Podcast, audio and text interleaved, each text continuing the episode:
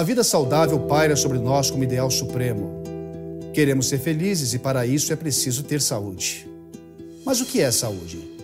Saúde, por milênios, foi entendida como equilíbrio, harmonia.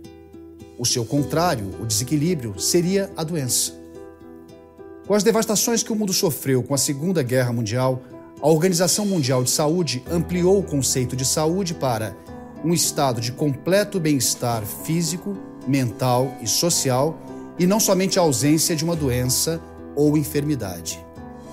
Esta mudança conceitual implicou em outras mudanças na prática da medicina. Se saúde é um estado de completo bem-estar, em tese, qualquer mal-estar pode ser tratado pela medicina.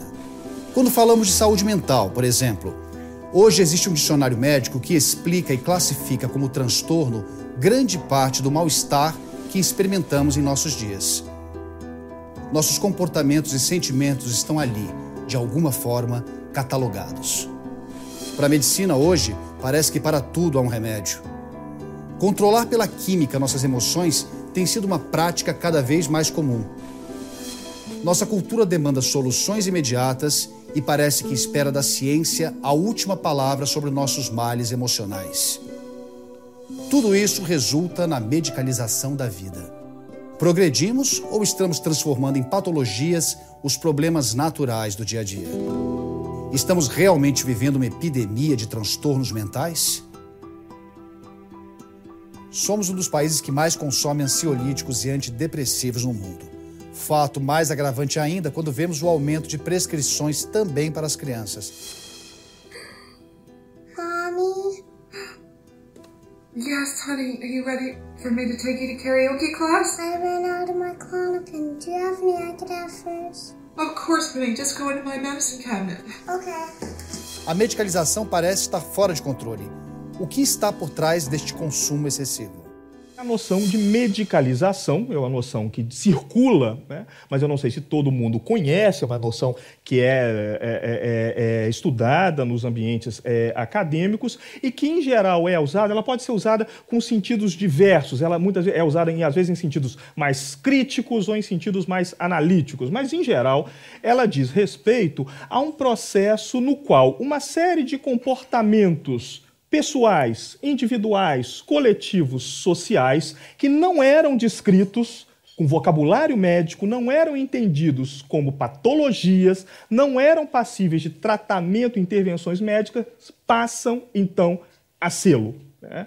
Então, esse é, em resumo, a descrição do processo é, de medicalização. Bem, é, o que a gente pode dizer é que a gente está tentando analisar qual é ou quais são as características, as peculiaridades é, desse fenômeno de medicalização hoje, na vida atual. Numa concepção mais ampla desse processo de medicalização, que é a concepção que, por exemplo, um sociólogo da medicina americana chamado Peter Conrad é, usa é, é bastante, ele considera que há algumas populações de risco, de maior risco, nesse processo de medicalização. E as crianças são né, constituem uma dessas, dessas populações, já que a nossa, né, a nossa cultura construiu essa ideia da infância, né, da criança como imatura, inocente, dependente, não responsável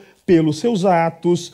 É, os, os comportamentos né, desviantes das crianças são classificados por nós, adultos, pouca voz é dado, né? exatamente por essa, esse desempoderamento, para usar um termo em moda, é, esse desempoderamento né, político, no fundo é isso, da, da, da criança, pouca voz é dada à criança e a gente vê como isso às vezes se reproduz na clínica, né? o quanto muitas vezes diagnósticos são pensados, feitos, confirmados, reformulados, sem que se escute o que a criança tem a dizer sobre aquilo que se diz dela. Bem, então, né, a gente pode, pode perceber que esse movimento de medicalização na infância, ele é até mais, eu de psiquiatrização na infância, é ainda é, mais intenso do que no campo dos, dos adultos. A medicalização na infância é um tema que preocupa especialistas no mundo inteiro. Uma prova disso é o documentário francês A Infância sob Controle. O filme apresenta depoimentos de médicos e estudiosos de diferentes países e também exemplos de crianças em tratamento por transtornos de comportamento. T'as pas envie d'apprendre à lire Non J'arrive pas. Tu sais pas écrire du tout Ton prénom Je veux pas. Tu veux pas ou tu sais pas?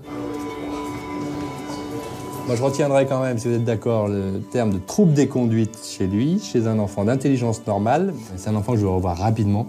Je pense qu'il faut que dans six mois, on ait une nouvelle évaluation, six, huit mois. Este tema também pode ser verificado na imprensa nacional e internacional, como comenta o psiquiatra Rossano Cabral Lima. Uma matéria do New York Times dizia respeito a uma reunião, a um encontro do CDC, o Centro de Controle de Doenças eh, de Atlanta, nos Estados Unidos, que estimava que pelo menos 10 mil crianças de 2 e 3 anos de idade estavam sendo medicadas para transtorno de déficit de atenção e hiperatividade nos Estados Unidos, principalmente crianças atendidas pelo sistema Medicaid, ou seja, crianças de baixo nível de renda, crianças pobres. É, a estimativa é que um outro número também, um pouco menor, de crianças dessa mesma faixa etária, é, também estava sendo medicada e atendida pelo sistema privado de saúde. É, e o CDC, obviamente, estava alertando com preocupação para esse uso completamente fora das indicações, numa faixa etária onde não se conhece é, segurança do remédio, onde, de fato, o próprio diagnóstico de transtorno de déficit de atenção e hiperatividade é, é questionável, não é? mas é, constatando esse uso de medicamento, pro, né, principalmente metilfenidato, principalmente ritalina, para crianças muito pequenas uma matéria do Estadão falando aí do Brasil, né, um aumento de 775% na prescrição de, do mesmo remédio, metilfenidato ritalina, aqui no Brasil, entre 2003 e 2012, é, resultado de uma pesquisa de uma doutora lá do Instituto de Medicina Social da UERJ, onde eu trabalho. Um outro dado, né, publicado na imprensa britânica um pouquinho mais atrás, em 2007, é, constatando o aumento de quatro vezes do uso de antidepressivos para crianças entre 96 e 2006.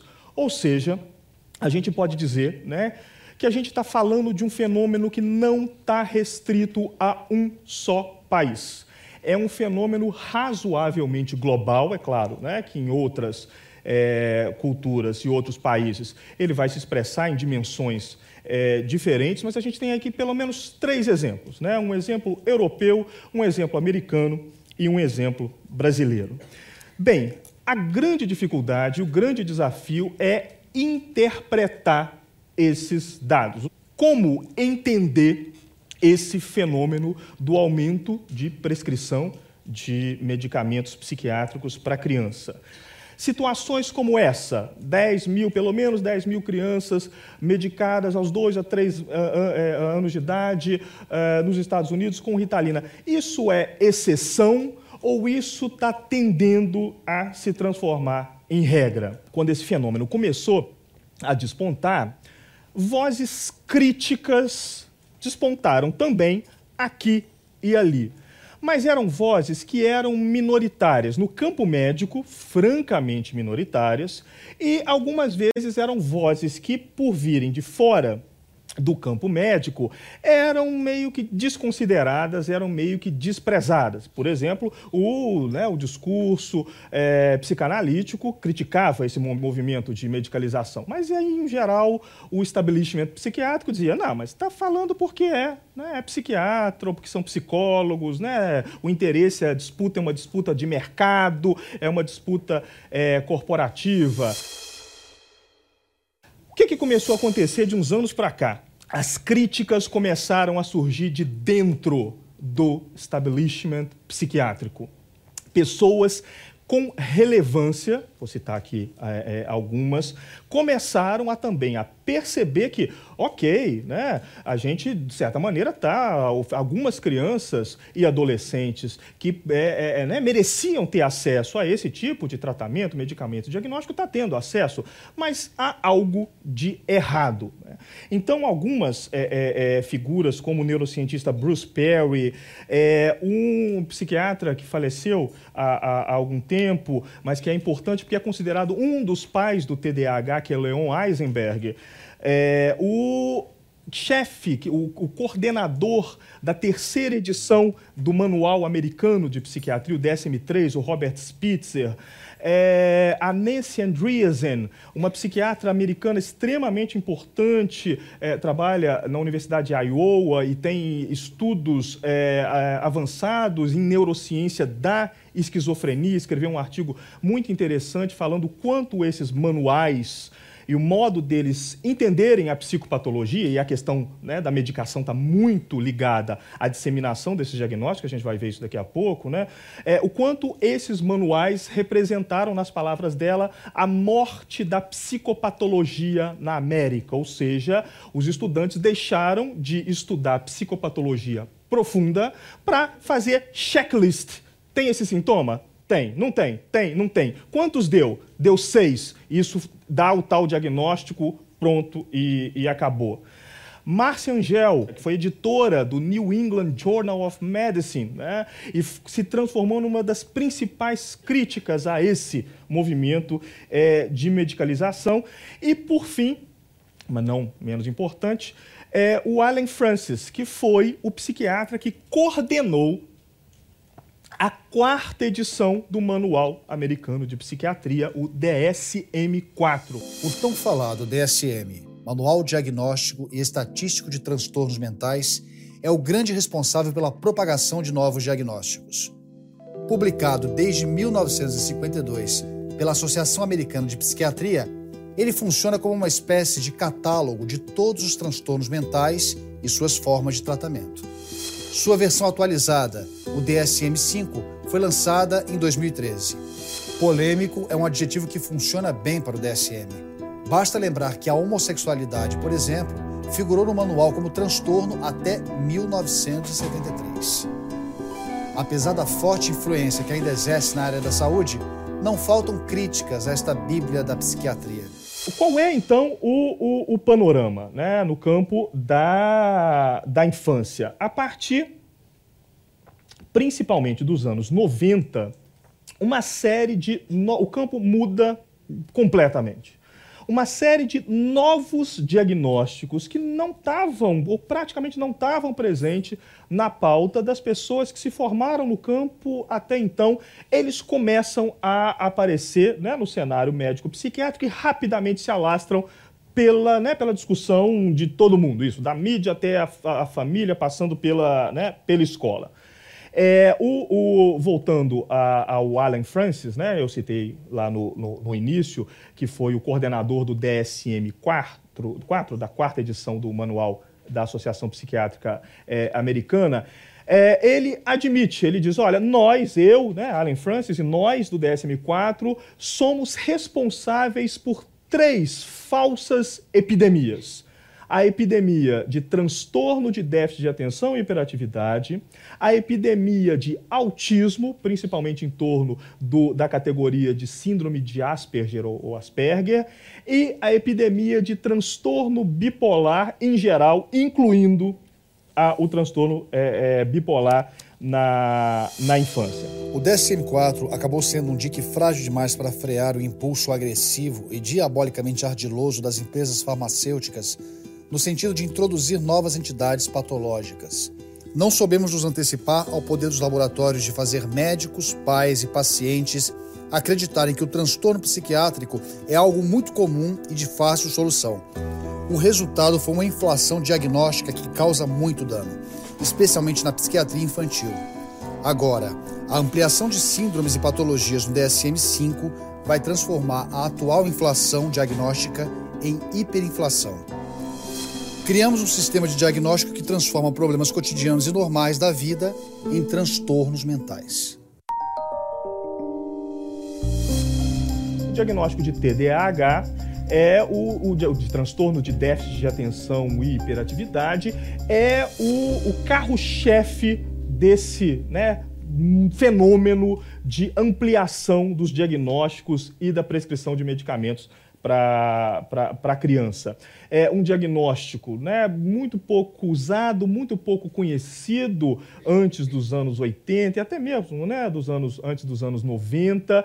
É, ele foi precedido por alguns diagnósticos é, nos anos 60, 70, até no início dos anos 80 aqui no Brasil, é, mas não é um diagnóstico brasileiro, é um diagnóstico é, é, americano e que, que, atingiu outras culturas. Então, esse diagnóstico acabou se transformando, de novo, num grande guarda-chuva, já que quem disse que toda hiperatividade, desatenção e impulsividade é sinal de TDAH? Esses comportamentos podem aparecer como sinais de outros quadros psicopatológicos. Crianças ansiosas ou deprimidas podem manifestar esses quadros com alguns desses, né, desses comportamentos. Crianças com questões outras que não passam por transtornos mentais, né, reagindo a situações circunstanciais da escola ou de casa também podem apresentar esse tipo de questão e a gente não conta com nenhum critério para distinguir uma coisa da outra. Essa é né, a grande dificuldade. Ou seja, na dúvida,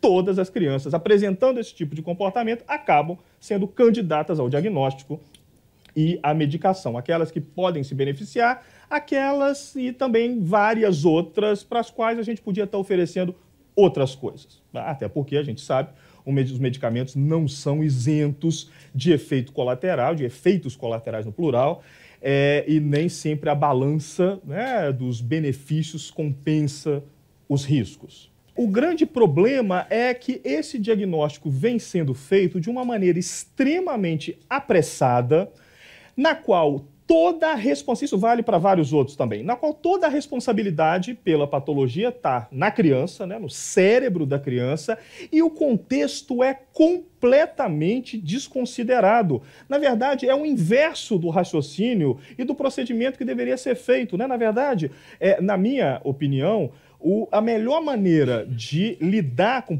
por exemplo, esse diagnóstico de transtorno de déficit de atenção e hiperatividade, é, mas que é o, eu vou falar aqui mais ou menos o oposto do que vocês vão encontrar no, nos livros de psiquiatria, é lidar como um diagnóstico de exclusão, ou seja, uma vez excluídas outras possibilidades de entender por que, que aquela criança está tão inquieta, está tanta dificuldade de atenção, está tão, tão impulsiva, é, explicações que, com foco né, na escola, na relação da criança com a escola, na relação da criança com a família, se essas explicações né, não foram suficientes, ok, vamos pensar então né, numa, numa possibilidade de intervenção é, medicamentosa, mas em geral é, é, é, é, o contrário que se faz. E, e, e aí o, o, problema é que vocês já devem ter visto os critérios diagnósticos para né, transtorno de déficit de atenção e hiperatividade. É, vários de nós né, e das nossas crianças vão se enquadrar em vários deles, ou pelo menos em alguns deles. Outro diagnóstico muito próximo ao diagnóstico de transtorno de déficit de atenção e hiperatividade é o diagnóstico é, de transtorno desafiador é, opositivo. Né? O nome já mais ou menos diz. Né? São crianças que têm um padrão de pouca submissão às autoridades e às regras que regem né, o ambiente familiar e os outros ambientes. Então, são crianças que né, frequentemente resistem às, né, aos pedidos e às ordens dos adultos, têm uma postura, às vezes, de ativo é, desafio ou oposição mesmo. Algumas vezes isso chega ao ponto de crises, né, de explosões, de birras, é, é, etc. Os ataques de ciúmes do pequeno Max por sua mãe no filme Onde Vivem os Monstros são exemplo do engano de enquadrarmos qualquer reação exagerada de uma criança como problema psiquiátrico. Se essa lógica fosse seguida à risca, muitos de nós estaríamos numa situação complicada.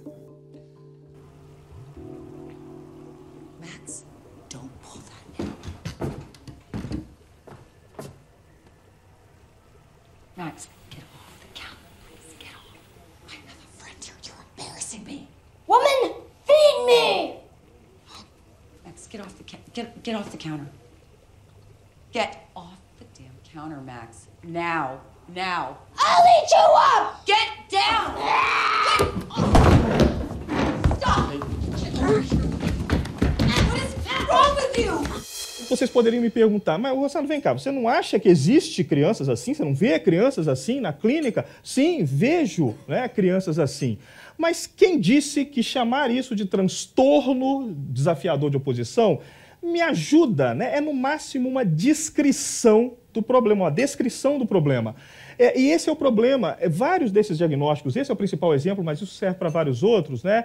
Esse potencial descritivo, que eles têm até mais ou menos, é transformado num potencial explicativo. E aí as pessoas chegam, e eu recebo pessoas dizendo: ah, não, olha, a gente está vindo aqui, né, porque ele tem, tem, tem, tem tal comportamento. Fulana de tal me disse que ele é assim porque ele tem TDO, né? ou seja, o TDO, o que eu digo para a família, dizendo: olha, esse é um nome que a gente dá, às vezes, né, para esses comportamentos, quando eles são muito intensos, mas isso não é uma explicação. A criança não tem esse comportamento porque ele tem TDO. TDO é um nome que a gente dá é, né, para aquilo ali quando dá, né, quando, quando, quando usa.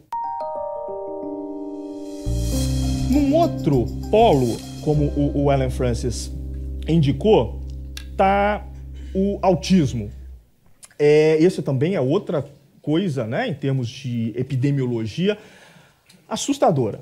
É, né, quem estudou aí nos manuais de psiquiatria até os anos 80, até mesmo o início dos anos 90, aprendeu que autismo, desde que ele foi descrito lá em 1943 nos Estados Unidos, é, era um quadro raríssimo.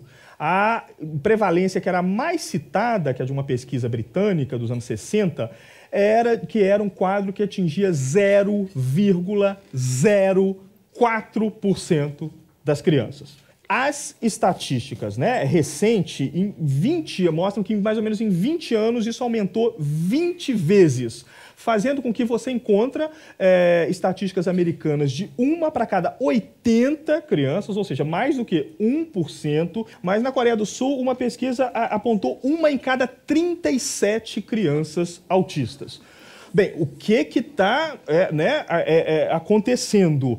Uma minoria de pessoas, e aí estou falando das pessoas, mesmo das pessoas mais comprometidas, de uma maneira mais né, da, da ciência mais quadrada com esse tipo de pesquisa, só uma minoria acha que, de fato, né, está tendo mais autismo no mundo. O que na verdade acontece é que houve uma redefinição, uma ampliação do que se chama autismo hoje, em comparação com o que se chamava autismo há 30 anos atrás. Então, síndrome de Asperger ou Asperger.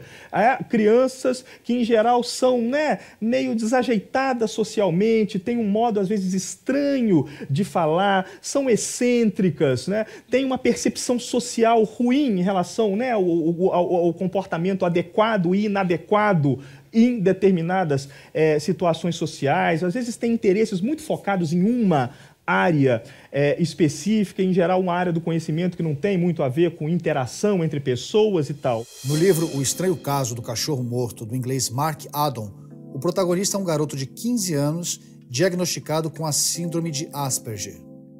Christopher Bond é um menino esperto, cheio de conhecimentos enciclopédicos, mas um tanto desajeitado nas relações pessoais. Quando estou realmente interessado em alguma coisa, como estudar matemática, ler um livro sobre as missões Apolo ou sobre os grandes tubarões brancos, não presto atenção em mais nada. E o pai pode me chamar para comer o meu jantar que eu não escuto. E é por isso que eu sou muito bom em jogar xadrez, porque isolo minha mente de verdade e me concentro no tabuleiro. E pouco depois a pessoa com a qual estou jogando para de se concentrar e começa a coçar o nariz ou olhar para fora da janela, e então ela comete algum erro e eu ganho. Isso é um transtorno psiquiátrico, várias pessoas que têm o diagnóstico, aí já adultas, né, começaram inclusive a se organizar, nem tanto no Brasil, mas fora, dizendo não, a gente não quer, né, em geral essas pessoas, ao contrário de parte dos autistas, essas pessoas falam, conversam, são né, articuladas, começaram a questionar se elas, de fato, né, mereciam um diagnóstico é, é, psiquiátrico. É, a famosa psicose infantil no campo da psiquiatria quase desapareceu, virou todo mundo autista. É claro que há coisas boas também, né? Você tem uma visibilidade social maior em relação a esse tipo de quadro, fazendo que, claro, uma série de situações que de fato passavam de ser despercebidas, uma série de, de crianças e adolescentes que de fato não eram consideradas retardadas, né, quando no fundo não eram, é, fossem diagnosticadas. Mas, mais uma vez, né, a coisa é, é, explodiu. O outro diagnóstico que depois dessa onda do né, TDAH, dos transtornos do espectro autista, vem também aparecendo de uma maneira avassaladora, é um diagnóstico de transtorno bipolar na infância. A mesma coisa. É, quem estudou medicina e psiquiatria até algumas décadas atrás aprendeu que praticamente não existia transtorno bipolar na infância. Ponto. Começava na adolescência, era raro é, na, na, na faixa etária infanto-juvenil.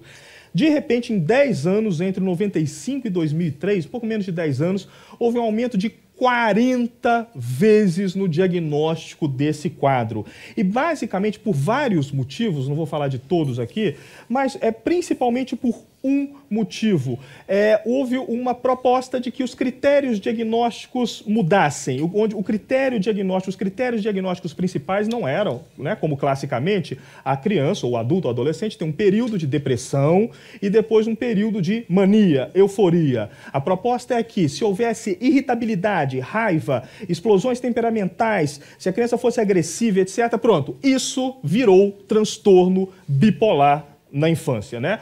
Então, aumentou 40 vezes. Por quê? Porque, de fato, existem crianças assim. Mas é isso, é, elas são assim porque tem transtorno bipolar e, e, e, ponto, né? Isso, então, explica, né? Isso quando a gente vai, é, é esses, esses diagnósticos, é, quando a gente vai ler estatísticas, é, explica então o porquê né, que, de uma maneira geral, transtornos mentais na infância e adolescência, que né, giravam aí no máximo em torno de 10%, que já é né, uma taxa alta, começa a chegar em 20%, começa a ultrapassar não é 20%, às vezes chegar a 30% é, ou coisas, né, ou coisas maiores. O problema é que isso, né, de exceção, virou regra. É, ou seja, o mais comum, né, parece que os melhores clínicos são aqueles que fazem mais de um diagnóstico per capita. É, quem não faz isso, né, fica parecendo que comeu mosca. Ou seja, o, o problema está na criança ou o problema está em nós, adultos, e nessa maneira doida que a gente inventou de fazer diagnóstico em criança. Óbvio, segunda opção. Mas aí vocês podem dizer, ah, mas tá bom, Ossano, mas então acabou, né? Não, não acabou. A quinta edição do Manual de Psiquiatria Americana nos presenteou com um outro diagnóstico infantil que não existia, porque é isso, não existia. Foi baseado em alguns anos de pesquisa de um único grupo. Propuseram então o diagnóstico de TDDH. Está lá, eu não estou inventando. Transtorno disruptivo de desregulação do humor. Repitam para vocês decorarem, se vocês conseguirem. É meio que um trava-língua psiquiátrico. É, olha só, qual, qual foi, para vocês entenderem, qual é a lógica desse, desse diagnóstico? Parte das pessoas que pesquisaram e investiram nesse diagnóstico de transtorno bipolar na infância reconheceram o exagero. Não é possível né, que um quadro raro, de repente, passe a atingir quase até 2% das crianças. Né? O que, que eles. E, e, eles começaram a observar também que boa parte dessas crianças que receberam diagnóstico de transtorno bipolar na infância, quando cresciam, não apresentavam um quadro que merecia ser diagnosticado na vida adulta. Né? Não tinha nada, não, nem parecia com o, o que a gente conhece de transtorno bipolar na vida adulta.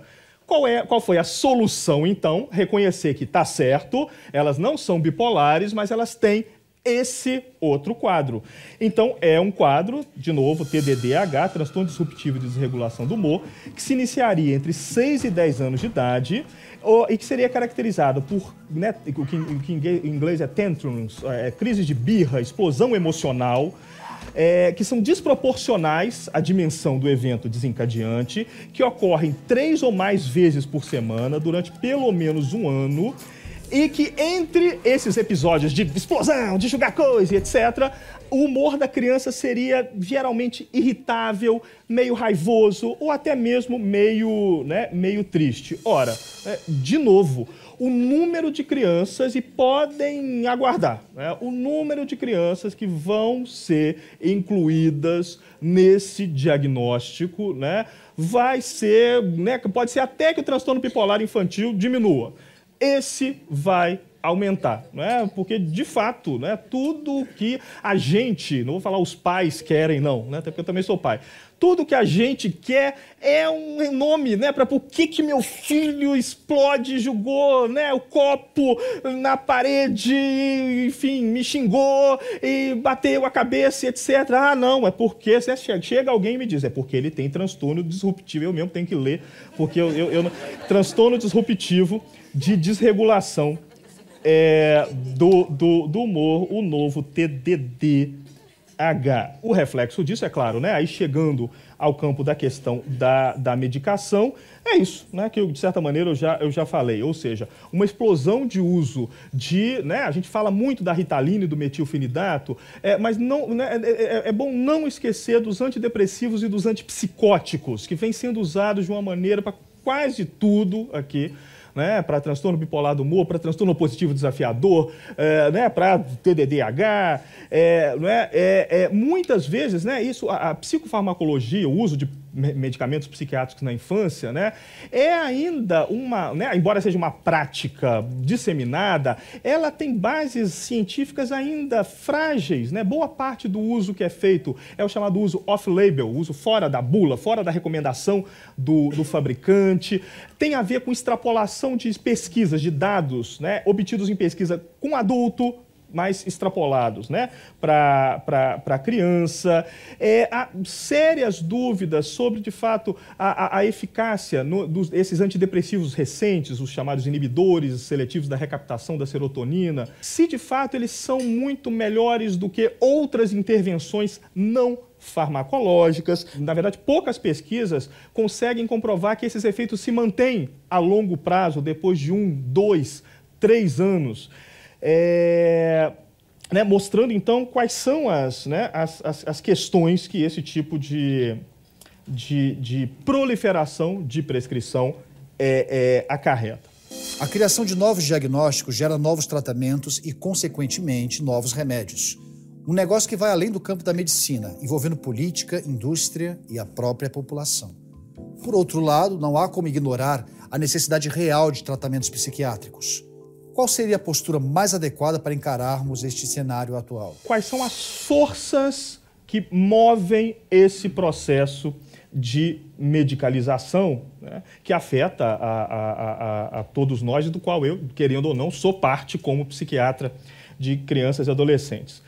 É, bem, o, o, normalmente os estudos, mais, os estudos mais tradicionais, os estudos dos anos 70, etc., centravam o foco, obviamente, né, no poder médico, né, o poder que o médico foi delegado à sociedade é, para o médico de definir né, situações, de ser quase que um juiz da sanidade ou da doença de uma pessoa, criança, adulto, é, da saúde física a, ou, ou, da saúde mental. Um outro fator que né, a gente sempre enfatiza é o poder atual da indústria farmacêutica né, na definição da pauta de pesquisa médica. Não que a indústria farmacêutica seja né, ruim em si. Né? Na hora do aperto, todos nós corremos aqui para um remedinho aqui ou outro né, remedinho ali, acolá. A grande questão é a interrelação quase promíscua entre o campo de pesquisa em psiquiatria e a indústria é, é, farmacêutica, não é? é? Se tentou alguns, é, é, algumas estratégias paliativas, então hoje, né, os artigos ou as apresentações em congressos, tem a parte da, né, da revelação de interesses, onde o médico diz, isso não é só no campo da psiquiatria, se ele né, também é funcionário, palestrante da, da, indústria, da indústria farmacêutica, mas isso não inibiu esse, esse processo. Né? A maior parte das pessoas que tomaram parte da organização dos dois últimos manuais de psiquiatria americanos tinham é, eram né, funcionários esporádicos ou às vezes né, frequentes da indústria farmacêutica diretamente interessada naquelas, né, na definição daquelas, daquelas categorias. Em alguns campos, né, 100% das pessoas eram ligadas à indústria, né, à indústria farmacêutica. Ao lado desses fatores mais internos ao campo médico, biológico, científico, tecnológico, farmacológico, é, tem sido dada muita ênfase a também a fatores externos que têm uma importância muito grande nesse processo é, de medicalização. Então, por exemplo, organização de grupos de pressão, muitas vezes grupos de pressão de pessoas diretamente, eu estou falando de pacientes, de pessoas, usuários, né? É, leigos, é, pessoas que têm interesse direto é, na constituição de um determinado diagnóstico. Fora do campo, dá um exemplo fora do campo da infância, o diagnóstico de transtorno de estresse pós-traumático não apareceu por avanços também internos das pesquisas do campo, apareceu por pressão de grupos é, de veteranos do Vietnã e da Primeira Guerra do Golfo que estavam né, lá atormentados com mal-estares e lembranças e precisavam de um diagnóstico para que o seguro de saúde americano pagasse o tratamento deles. O diagnóstico, então, apareceu. É, o, o, o, então, né, acabei de citar outro fator de pressão: sistemas de saúde, principalmente sistemas de saúde que têm a lógica americana do seguro saúde, né? É, esses sistemas dizem, ok, a gente vai pagar o tratamento desde que você diga que, que transtorno é esse, né? E desde de preferência que você tenha uma maneira rápida de resolvê-lo. Obviamente, a medicação se destaca com uma promessa de, né, de melhora rápida. E, finalmente, né, e tem mais a ver aqui com a nossa discussão de criança, é claro que o, a escola e a família, hoje em dia, têm um papel fundamental. Né? Boa parte da demanda por, inter, por diagnóstico e intervenção medicamentosa, né? É, nascem né, de maneira mais ou menos espontânea né, no seio da escola, no seio da família. Ou seja, o que, que a gente pode né, é, dizer? É, o, o, surgimento de novas categorias diagnósticas e dos medicamentos para tratar essas categorias diagnósticas, é, esse surgimento não depende exclusivamente de movimentos internos ao campo médico e ao campo científico. Há uma demanda social por esse tipo de intervenção e acho que é isso né, que a gente precisa, precisa é, refletir. Né? Isso abala um pouco essa ideia que a gente gosta de, de cultivar de uma ciência neutra, né? feita numa arena séptica. Não é, é esse o, o, o, panorama, principalmente quando coisas tão delicadas quanto o comportamento humano, comportamento de crianças, está em jogo. Para um diagnóstico acertado de um transtorno em uma criança, é importante considerar o contexto social em que ela está inserida. Não à toa, o papel da escola é sempre lembrado. É ali que a criança passa boa parte do seu tempo, que pode ser ora fascinante, ora até assustador. Meu nome é João, sou é, diretor educacional de uma creche, né? Uhum. De, da educação infantil, né? da rede municipal aqui de Campinas. Nós não escapamos de termos é, casos é, presentes na escola. E tem crescido é, aumentado a, a, necessidade do conhecimento dos profissionais da educação por, é, por conta desses termos que vem vindo. Né? E aí veio as necessidades dos professores, dos educadores a se a, a aumentar o conhecimento nessa área de, de, da medicina. Sim. Às vezes não há nenhum tipo de interlocução da saúde com a escola, dos médicos com a escola, no campo público, no campo privado. Isso aí já não tem tanta, tanta diferença assim ou às vezes o que há é monólogo. Ou seja, É muito comum, a gente encontra isso lá no Rio, imagino que tem aqui em Campinas, tem em todo lugar, né? Que profissionais da saúde em geral, de departamentos de psiquiatria ou de serviços é, de psiquiatria, ofereçam pacotes prontos para a escola, entendeu? O programa já está lá, todo fechado, né? É, eles costumam chamar isso de psicoeducação. Você né, chega, então, e oferece o programa né, para a escola entender o que é TDAH, TDO, transtorno bipolar do humor, agora o TDDH, etc, etc, etc sem muita possibilidade, ou quase sem nenhuma possibilidade, de que a escola possa ter né, essa postura um pouco mais, né, mais crítica, mais, mais questionadora. Num contexto onde a tarefa da criança diária é ficar por quatro, cinco, seis horas sentada, né, mais ou menos no mesmo lugar e prestando atenção, né, numa aula que nem sempre é muito, né, é muito interessante, porque isso é outra curiosidade também. Os pais, em geral, dizem, praticamente todos, né? Ah, não, olha, na aula ele não presta. Em casa ele é até agitado, mas na hora de jogar videogame fica uma ou duas horas. Ou seja, isso não quer dizer, ah, quer dizer que a criança não tem problema de atenção? Não, pode ter, mas que ela consegue, quando o interesse, né? A atenção não é uma função também isolada, né? Isso é uma construção para a gente poder manejar, né? A atenção tem também a ver com interesse, vontade, etc. Então, né? É, é, é óbvio que às vezes o, o, a criança consegue, né? Compensar é, é, compensar isso. É, eu sempre dou como, como, como exemplo é, pensar né, numa criança hiperativa, muito agitada e etc., num contexto de uma cultura indígena com pouco contato né, com, com, com, com conosco, é, óbvio, não tem escola, né? Esse diagnóstico de TDAH faz sentido? Né? Você pode até com os mesmos critérios das escalas medir e dizer que as crianças têm né, os mesmos sintomas, mas isso naquela cultura merece ser considerado né, como patologia? Boa noite. Meu nome é Débora, eu sou assistente social e no meu trabalho eu recebi por várias vezes casos de crianças cuja família se negava a dar o medicamento. Então, as escolas comunicavam o judiciário e aí a gente tinha que chamar as famílias. O sistema educacional não está pronto para absorver essas crianças. A minha pergunta é: na escola, eu devo insistir que essa criança tenha um tratamento diferenciado, né? Por exemplo, que essa criança tenha que ter provas diferenciadas, que ela tenha que ter seu tempo maior, que ela tenha que ter prova oral, ou eu devo deixar que essa criança tenha o segmento normal de qualquer outra criança? Qual é a sua opinião? Tá bom.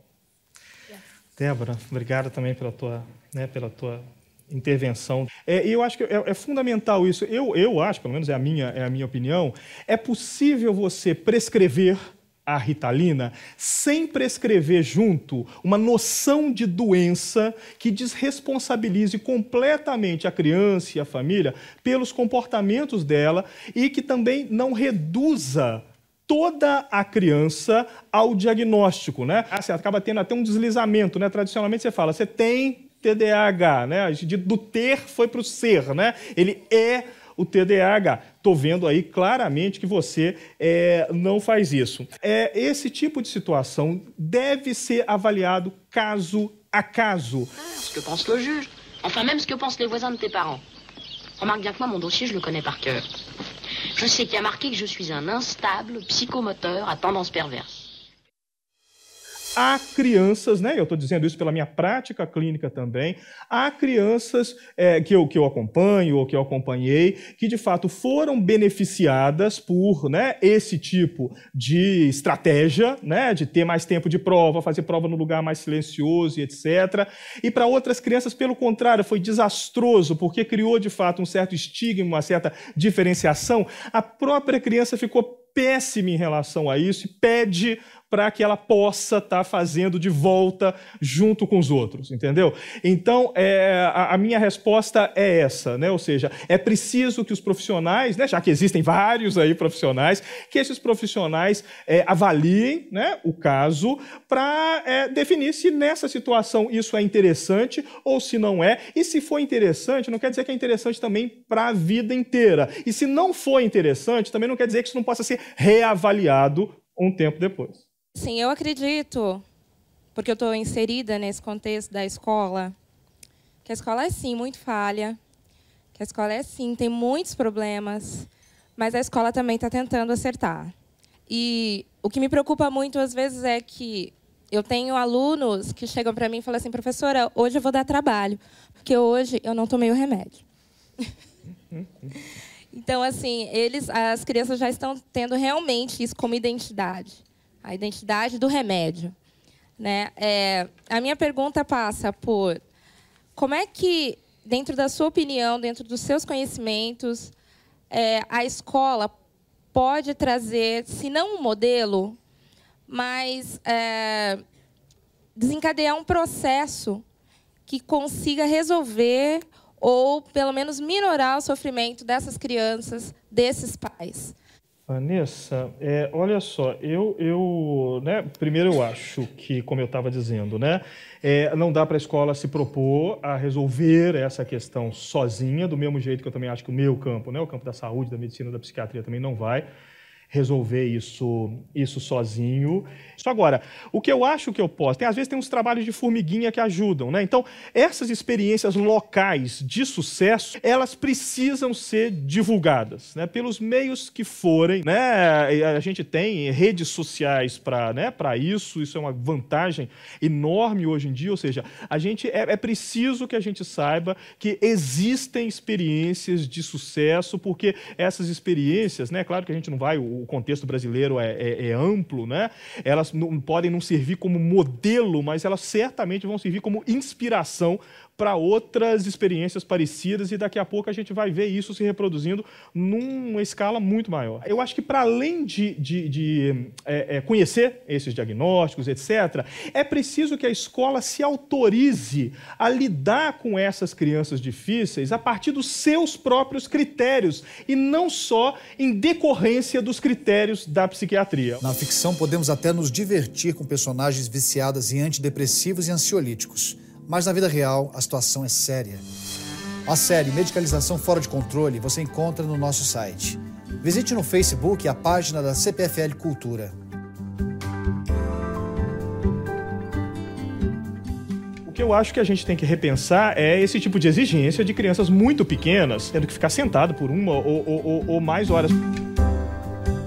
Porque se isso se transformar em norma, né, aí essas pessoas que estão propondo medicação para criança de 2 a 3 anos que não ficam sentadas, tá bom, elas vão estar certas.